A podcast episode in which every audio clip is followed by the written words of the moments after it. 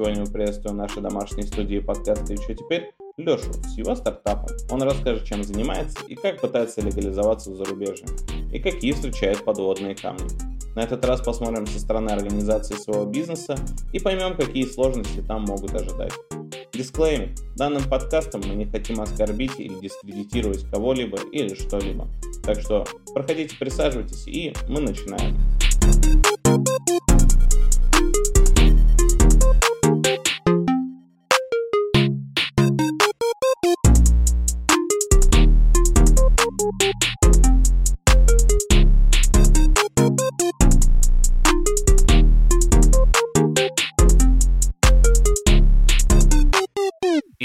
Всем привет!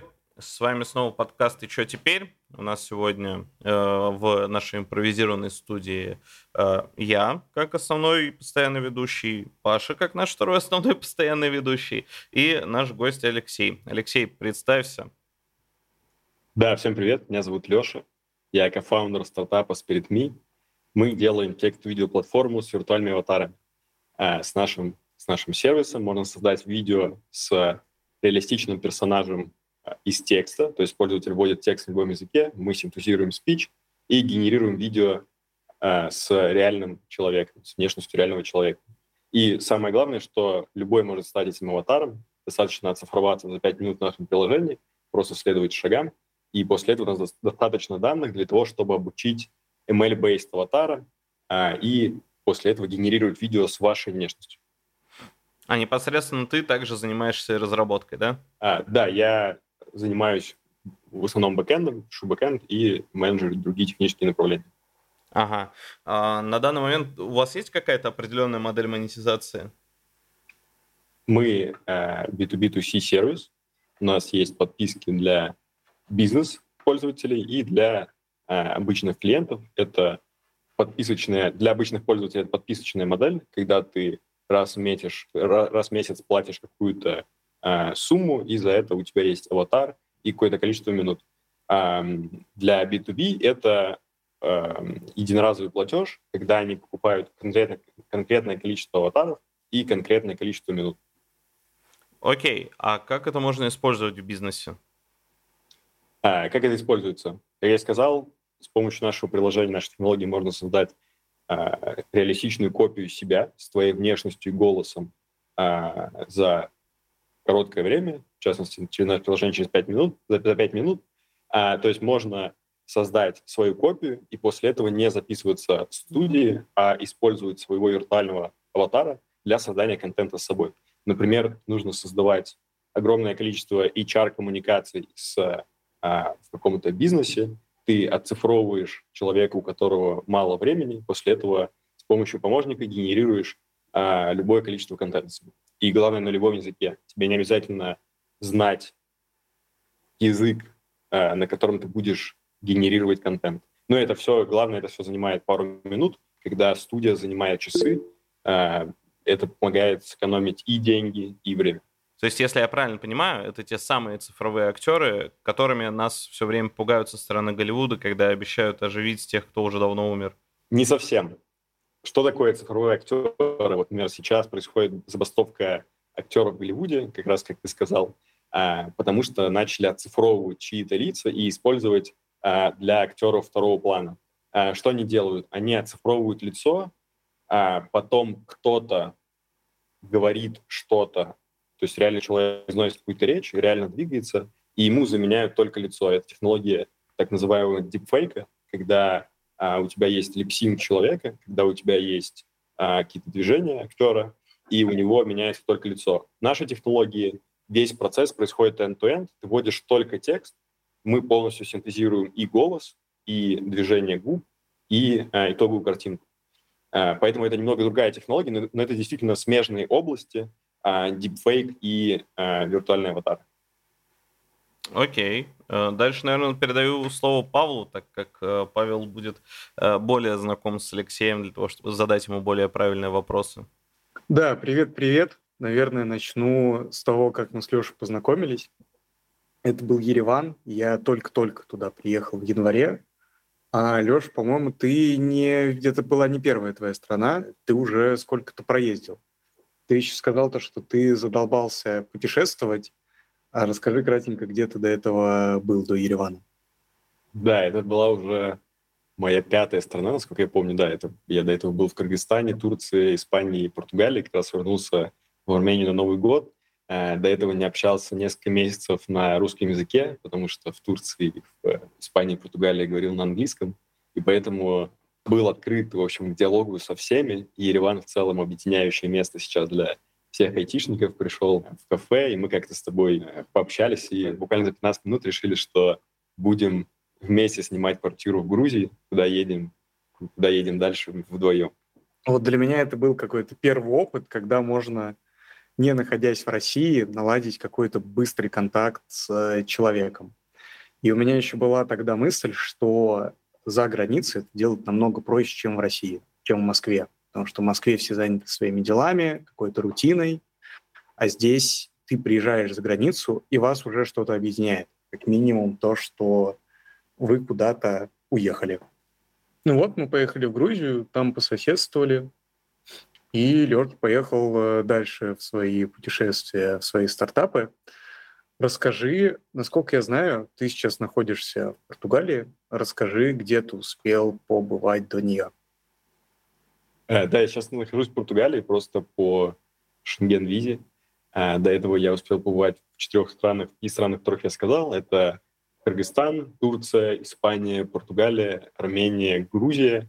Э, потом снова был в Турции, в Израиле, на Кипре, снова в Грузии, в общем, у меня несколько, несколько стран посетил даже два, по, по два раза.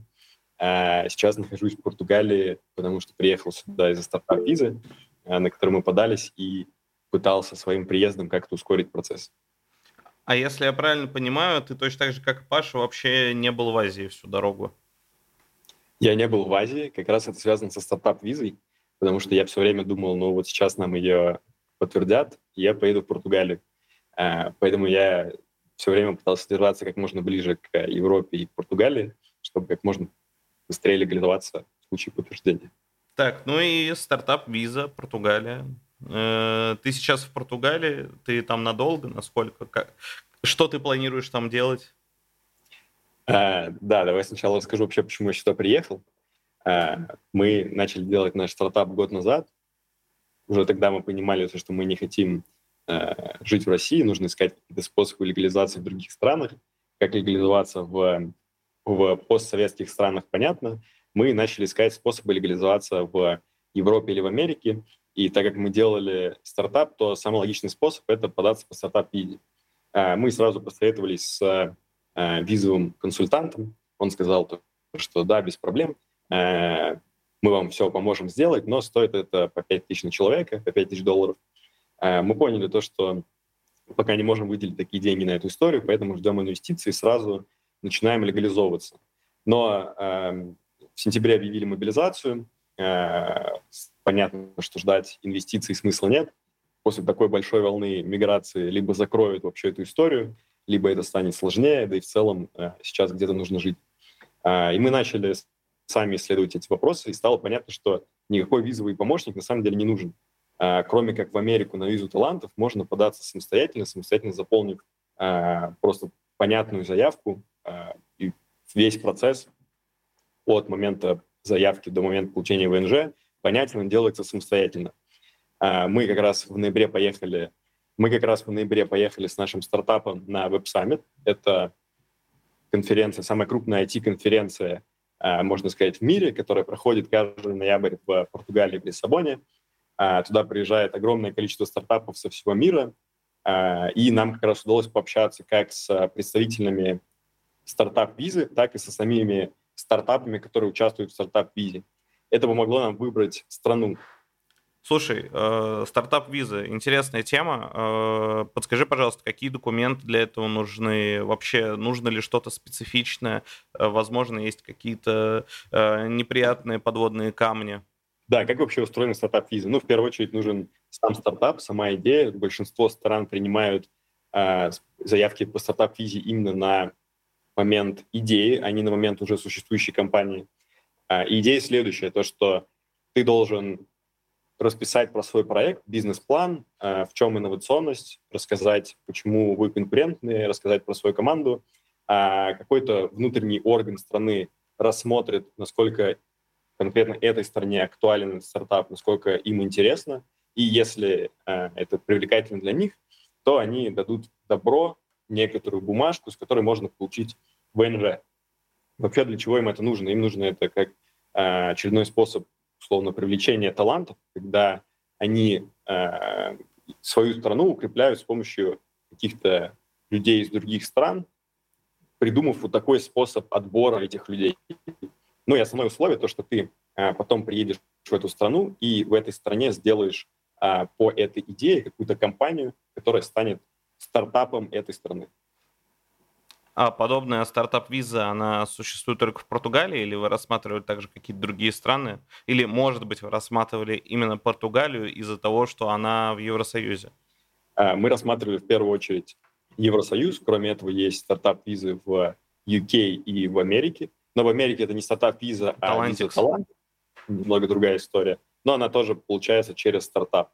А, мы рассматривали Европу, потому что для нас это морально ближе. Для нас и важно было, чтобы это была не супер дорогая страна, потому что, например, в UK э, сложно переехать, пока делаешь стартап без инвестиций, э, уровень жизни и уровень затрат там значительно выше. Поэтому мы рассматривали европейские страны. Э, это были Португалия, Испания, Франция, э, Нидерланды и Финляндия. Это основные страны, популярные стартап-программы. Расскажи, чем отличается стартап-виза от Шенгена, от э, номадской визы, что оно дает для тебя, как для человека? А, да, чем отличается от Шенгена? Шенген — это вообще просто а, туристическая виза, в которой ты можешь находиться как турист 90 дней, а, 90 дней из 180 в стране Шенгенского союза, Шенгенского союза, да, Шенгенской зоны. А, и по, по этой визе фактически ты даже работать не можешь, Например, если ты едешь по шенгенской визе не в отпуск, а именно едешь и работаешь удаленно, то это тоже фактически является нарушением а, условий шенгенской визы. А стартап-виза — это именно способ получения ВНЖ конкретной страны, а, с которым ты можешь а, жить и работать, создавать стартап внутри, а, внутри этой страны. А, чем отличается от номадской визы? Там просто немного разные условия. А, то есть, например, в какую-то страну но также переехать по рабочей визе, тогда у тебя условие то, что ты работаешь на местную компанию. Если ты увольняешься этой компании, то ты должен найти за какое-то время новую местную компанию. В таком случае у тебя действительно ВНЖ. А в случае со стартап-визой ты должен развивать стартап внутри этой страны и продлеваться через какое-то время. Например, Португалия дает ВНЖ сразу на два года, то есть ты приехал по стартап-визе, получил ВНЖ на два года, и два года э, этот ВНЖ действует без каких-либо условий, и после этого ты должен уже продлить это ВНЖ э, либо по стартапу, показать то, что у вас есть traction, то, что есть какие-то достижения, либо ты можешь переделать ВНЖ э, в другую статью, например, э, устроиться на местную компанию и продлить ВНЖ, который ты получил по стартап-визе, уже с помощью работы. Хорошо. И э, как происходит получение э, стартап-визы? Насколько я понимаю, ты поехал в Португалию как раз для того, чтобы ее получить. Э, давай сначала тогда расскажу про э, то, как вообще мы убрали страну, чтобы это было целостно. Я сказал то, что у нас был выбор между несколькими странами. Э, Испания, Португалия, Финляндия, Нидерланды и Франция. Э, как мы выбрали в итоге Португалию? Э, в начале ноября мы поехали на Web Summit, это крупнейшая IT-конференция в мире. Туда приезжают огромное количество стартапов, и нам удалось как раз пообщаться на Summit как с самими стартапами, которые участвуют в стартап-визах, так и с органами, которые выдают стартап-визы. То есть фактически у них были свои стенды, где они привлекали людей приехать в их страну. И в итоге мы выбрали Португалию. Почему, почему нам больше всего понравилась Португалия?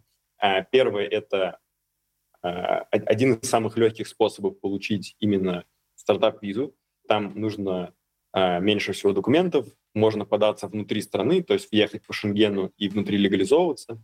Второе – это развитая стартап-комьюнити. В Португалии важно, когда ты делаешь свой стартап, важно находиться в окружении других стартапов, с нетворком, клиентами, с пониманием вообще этой сферы. Третье — это налоговые льготы. Для приезжих из других стран есть налоговые льготы как на заработок, так и планируют ввести налоговые льготы для самого стартапа. Ну и последний критерий – это то, что сама Португалия нам очень нравится. Нам очень нравится Лиссабон э, с прекрасным климатом, с океаном в 30 минутах, с э, ярким, яркими красочными домами. Э, поэтому было для нас также было важно, чтобы страна, в которую мы э, будем подаваться, была привлекательна для нас не только с точки зрения условий, но и с точки зрения э, нашего восприятия этой страны. А, ну и давай все-таки вернемся к Пашиному вопросу а на тему того, какие документы все-таки для этого требуются. Какие требуются документы? В разных странах это э, немного разный список. В основном требуется подробное описание стартапа, почему это, почему это инновационный стартап, почему он может работать во всем мире, а не только в конкретной стране. Какой, почему вы думаете, то, что вы релевантная команда для этого стартапа, какой у вас есть может быть, опыт, и расписать, почему именно ваша команда сможет добиться а, успеха в этом стартапе, ну, бизнес-модель. И обычно идет набор документов, а, такие как справка о несудимости, наличие средств для жизни на какое-то количество лет в этой стране, а, и иногда а, дипломы, но не всегда, не всегда стартап-программа требует высшее образование. А как вы доказываете, какое количество средств у вас есть? Вам открывают счет, и вы туда кладете деньги? Или вам нужно предоставить выписку со своего банка из э, родной страны? Подходит выписка из любого банка. Мы делали выписку из российских банков в рублях, с, просто с курсом э, Европейского центрального банка, по-моему, так и называется. То есть нужно посмотреть, сколько стоит евро там, положить такое количество рублей, сделать выписку, и они это принимают. А, потому что фактически стартап-виза — это еще а, не получение ВНЖ. То есть стартап-виза — это некоторый шаг перед тем, как получить ВНЖ. Они дают тебе а, стартап-виза, этот отдел стартап-визы, дает тебе лишь бумажку, с которой ты можешь потом идти и получать ВНЖ когда ты будешь получать ВНЖ, у тебя будет еще один набор документов, в котором, например, Португалия уже требует местный банк, и ты должен э, завести местный банк, положить туда уже реальные евро и прийти и показать эти деньги на местном счету.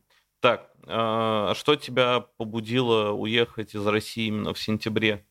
Ну, я понимаю то, что в сентябре в целом было некоторое количество событий, которые потрясли не только тебя, но как конкретно тебя это задело и почему именно сентябрь, почему не октябрь, не ноябрь, не декабрь? Да, наверное, как у большинства людей, э, это я уехал из-за мобилизации. 21 числа я проснулся с э, новостью том, что объявлена частичная, частичная мобилизация. На тот момент у меня не было моего загранпаспорта на руках, потому что я делал шенген э, для веб-саммита как раз.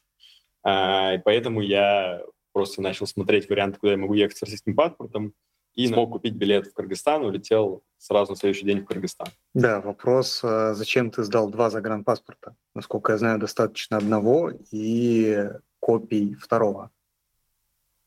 А, про копию я не слышал. Мы пришли в э, визовый центр, сделали то, что они нас просили. То есть у нас не было выбора, оставлять один паспорт или два. А, насколько я понимаю, они требуют два паспорта, потому что они смотрят э, историю перелетов в первом паспорте. То есть я оформил новый пустой паспорт, у меня в нем не было ни одной визы, ни одного вылета, и поэтому я принес два паспорта, прошлый, в котором у меня было несколько шенгенов и перелеты, и новый пустой паспорт. Они забрали оба, и на основании прошлого, насколько я понимаю, они прикрепляют э, все эти перелеты и визы для оформления новой визы. Угу. А насколько просто тебя выпустили из страны? Я тут просто недавно услышал историю про парня, который находился в запасе после военной кафедры. И его выпустили только на третий раз после того, как он подготовил бумажку, какую-то справку из военкомата о том, что его выпускать можно. Была ли такая ситуация у тебя? Да, я тоже учился на военной кафедре в высшей школе экономики, а, тоже сержант запаса. А, но меня выпустили без проблем. Я улетал а, 22 числа утром, то есть это было через сутки после объявления мобилизации, а, поэтому, видимо, я успел проскочить. У меня только э, меня отправили в комнату для допросов, э, или не знаю, как ее назвать, на, на паспортном контроле. А, задавали там вопросы в течение 15 минут, почему уезжаю, всякое такое, и э, без проблем выпустили. Но, наверное, я, это получилось, потому что я быстро сориентировался, быстро улетел, потому что буквально через два дня после того, как я улетел, э, полиция приходила и искала меня сначала в родном городе, а потом приходили с какой-то повесткой э, в Москве по адресу, который, которому я приписан к военкомату. Поэтому, насколько я понимаю, у них через, только через пару дней появилась какая-то база э, людей, которым они приносят повестки, и уже началась более сложная история, когда нужно э, приносить документы из военкомата, если ты попал в эту базу. А, да, очень понимаю тебя с тем, что за, за тобой приходили, потому что, э, как я рассказывал ранее, мы вместе с моим другом улетели в Таджикистан прямо в сентябре, ну, то есть там типа 29 числа, но это были не через сутки, но это было где-то типа...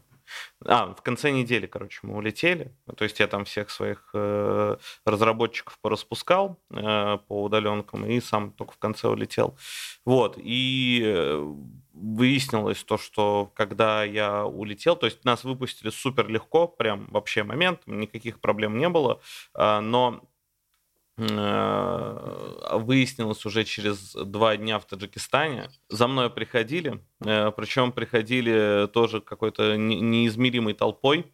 А, вот, и также за Артуром приходили, это тот человек, э, с которым мы улетали. А, за ним приходили в течение что-то двух недель раза четыре. Такая вот история.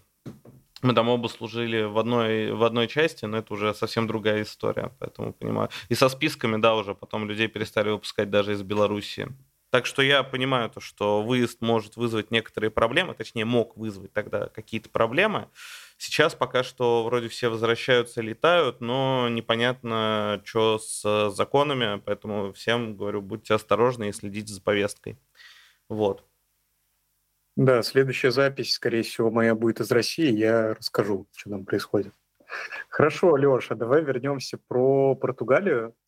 А, ты начал рассказывать про то, что вы начали получать стартап-визу. А расскажи, чем все это закончилось? Вы получили в итоге? Да, первое, хочу сказать, что это лишь мое представление о всем процессе стартап-визы в Португалии. А то, что я буду рассказывать, это лично мой опыт, лично опыт нашего стартапа и какие-то мои наблюдения, поэтому они не могут, быть, могут быть, не отражать, поэтому они могут... Быть не отражать, нерепрезентативны.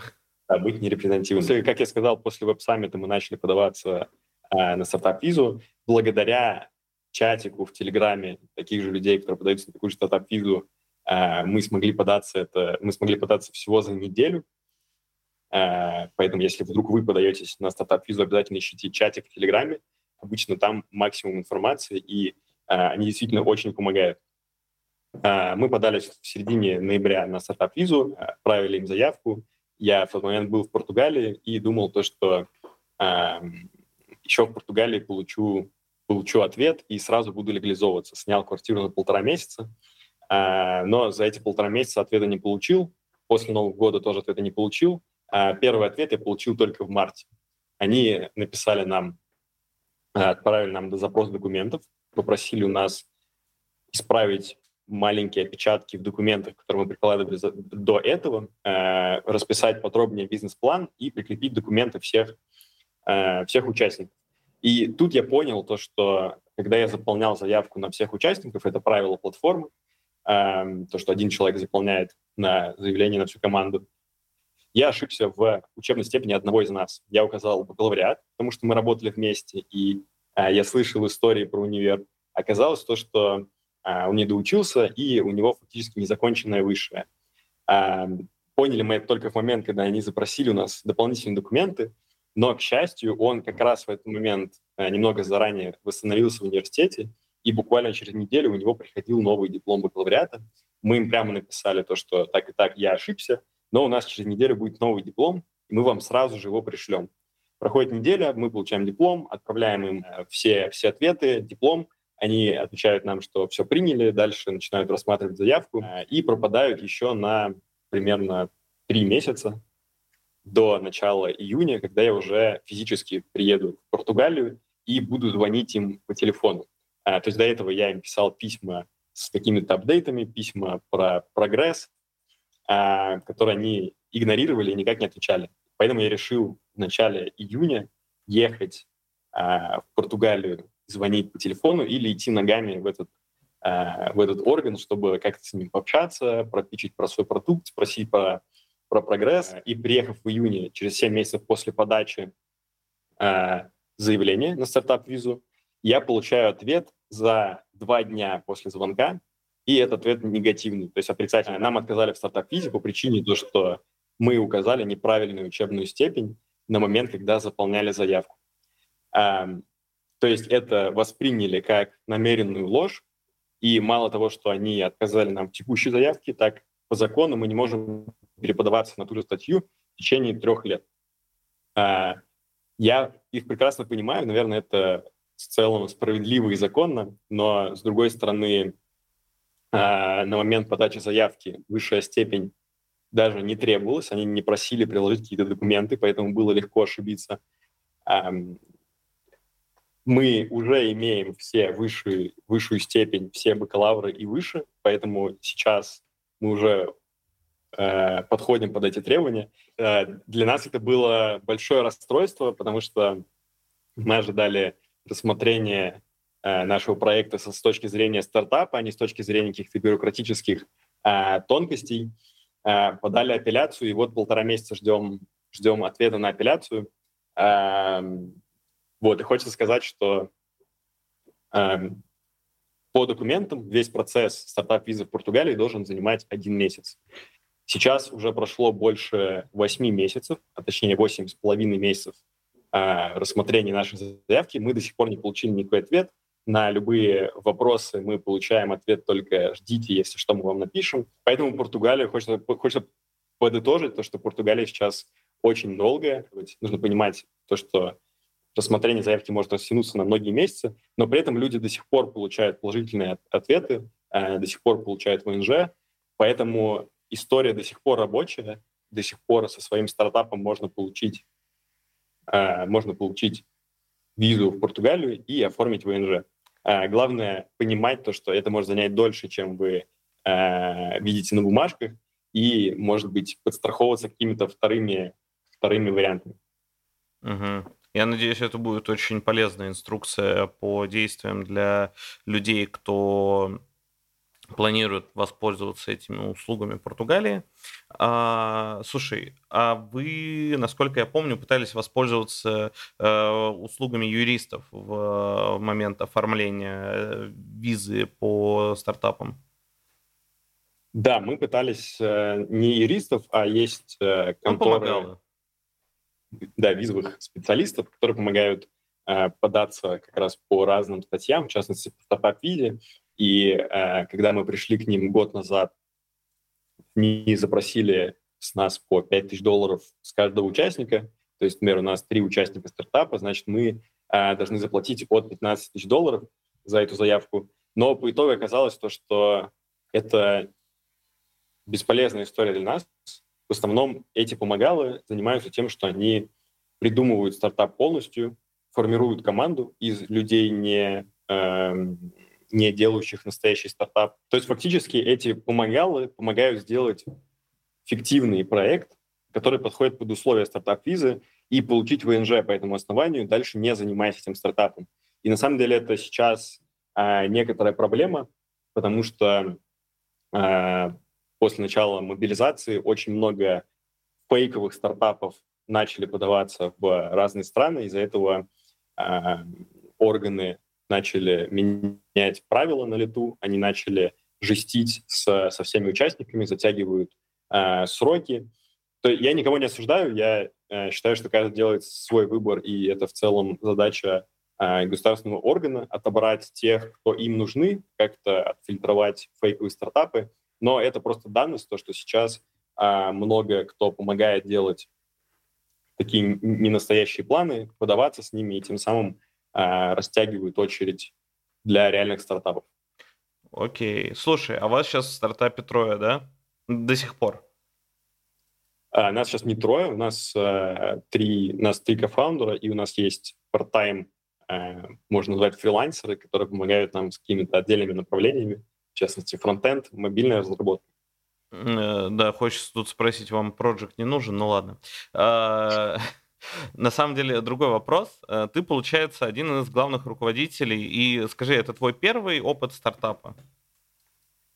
А, конкретно мой первый опыт стартапа а, у Вовы и Никиты, у кофаундеров, mm-hmm. а, это наш CEO и CTO. А у них уже были другие стартапы, поэтому а, у них больше опыта и больше ответственности в целом в нашем стартапе. Да, но про э, опыт стартапа хочется сказать, что э, он действительно важен для инвесторов. Зачастую инвесторы смотрят на, на прошлые проекты, успешные неуспешные, у которых, которые были у э, команды.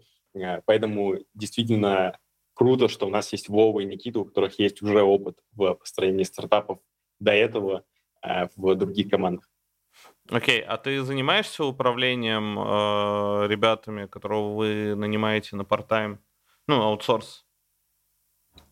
А, да, я как раз я пишу бэкэнд и занимаюсь менеджментом э, других, других технических направлений, поэтому в, с part-таймерами э, в основном я взаимодействую. На всякий случай, есть какие-то у тебя советы для ребят, которые только-только врываются в стартапы, и тем более, если они это делают за границей? Да, первый, первый совет хочется сказать, не работайте с партаймерами. Это действительно очень сложно, очень сложно э, планировать и э, э, искать человека, который не только хороший специалист, но и который будет работать на парт-тайме, как вы договорились, потому что зачастую парт-таймер — это тот, кто а, имеет уже, например, работу э, full-time, на которой у него есть а, какие-то плюшки, у него есть карьерный рост и так далее, а с вами он просто делает проект, на котором хочет подзаработать. Поэтому зачастую, поэтому сразу нужно понимать, что вы второй приоритет, и а, зачастую это все может пойти не так, как вы договариваетесь на собеседовании или на каком-то обсуждении а, работы проекта, Поэтому я бы сказал, что если вы работаете с парт-таймерами, то всегда э, закладывайте 2x времени и э, пытайтесь э, договориться о каких-то условиях, э, в которых вы не пролетите с тем, что вы пытаетесь делать. То есть если человек э, не делает то, что вы договорились, то это, это вовремя нужно поймать и вовремя искать план Б, а не просто надеяться, то, что он в следующей неделе начнет работать, как вы договаривались. Это очень даже дельный совет для любых начинающих менеджеров. Я полностью тебя в нем поддерживаю. Паш, есть что добавить? По этой теме нету. Ну что, подписываюсь под этим опытом. Тоже была похожая история. А, у меня есть вопрос про планы, про план Б. Ты до этого сказал, что когда ты подаешься на визу в другие страны, всегда должен быть план Б. Какой он у тебя? Да, у нас, к сожалению, не было плана «Б», когда мы подавались в Португалию, потому что мы верили, то, что все будет хорошо, и э, история чатика показывала то, что, то, что отказов практически нет. Но сейчас, после отказа в Португалии, мы подались на, стартап, на стартап-визу Финляндии как, как план «Б» и ожидаем получить какого-то ответа в начале августа. Надеюсь, то, что мы получим как раз к началу августа ответ на апелляцию в Португалии, которую мы подали после отказа. И э, с этой информацией я уже буду куда-то двигаться дальше, э, понимая, понимая, в какой стране у меня есть возможность легализации. А, хорошо, а ты довольно длительное время находишься не в России, а расскажи, как ты себя ощущаешь в разных странах? Да, я уже, я не был в России уже 10 месяцев и был в разных обстоятельствах. Где-то я был в Ереване, где были мои коллеги, где-то я был в Грузии, где мы жили э, с тобой или потом с э, своей женой. А сейчас я нахожусь в Португалии один, в районе, где в основном португалоговорящие люди, никто, никто не говорит на английском, сложно кем-то законнектиться. И на самом деле эм, я понял то, что первое, что влияет на твое э, самоощущение, это даже не окружающая среда, не город, в котором ты сейчас находишься, насколько он тебе нравится, а, наверное, какие-то э, социальные контакты с людьми. Например, вспоминая себя в Ереване, э, я был гораздо более э, счастлив э, находиться с кем-то близким рядом, чем находясь сейчас в Португалии, несмотря на то, что Португалия как сам город мне нравится гораздо больше, чем Ереван. Здесь есть океан, здесь есть красивый, приятный архитектурный город, но из-за того, что я нахожусь здесь один, и сложно здесь строить, сложнее строить контакты, чувствую я себя здесь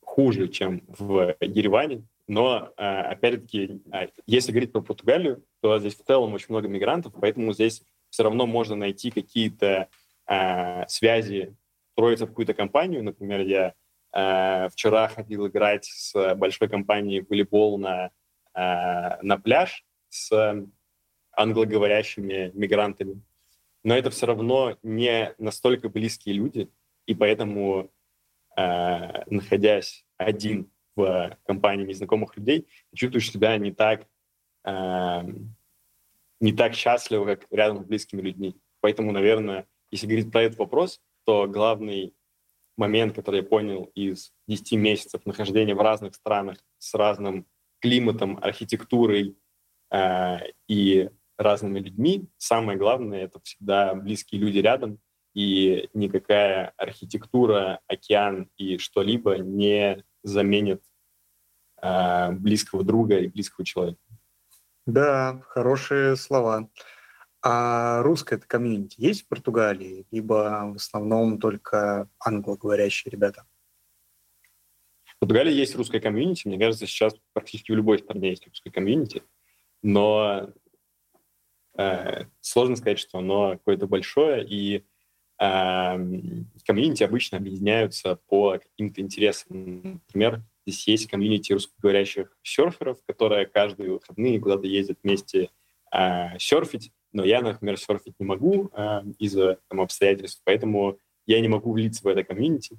Поэтому э, комьюнити можно найти в любой стране, на любом языке, с любыми интересами. Вопрос в том, насколько, насколько большое это комьюнити, потому что в Ереване, э, мне кажется, сейчас каждый второй э, из России, практически там каждый третий айтишник, потому что ну, просто так случилось, что там образовалось такое комьюнити.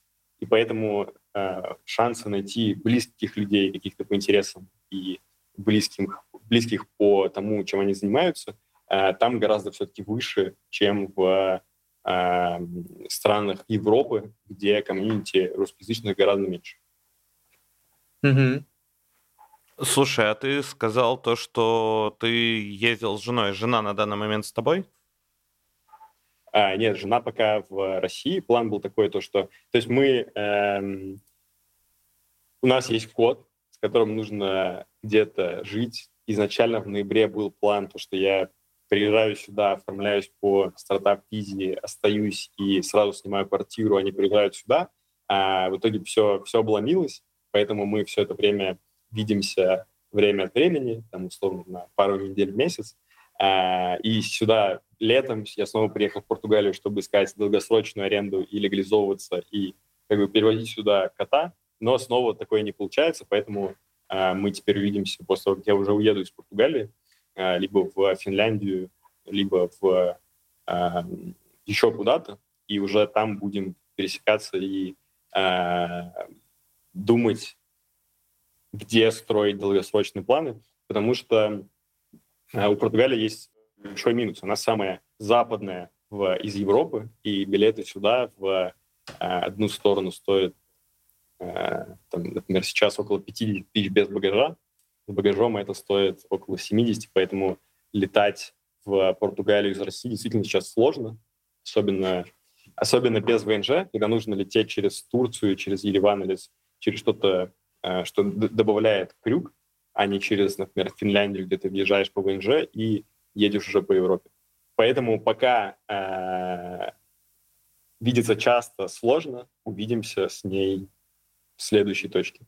Ну, я надеюсь на эту историю успеха на самом деле, потому что, ну, скажем так, жизнь без э, близкого человека, когда ты знаешь, что он где-то там, вот это правда сложно. Я тебя полностью в этом понимаю.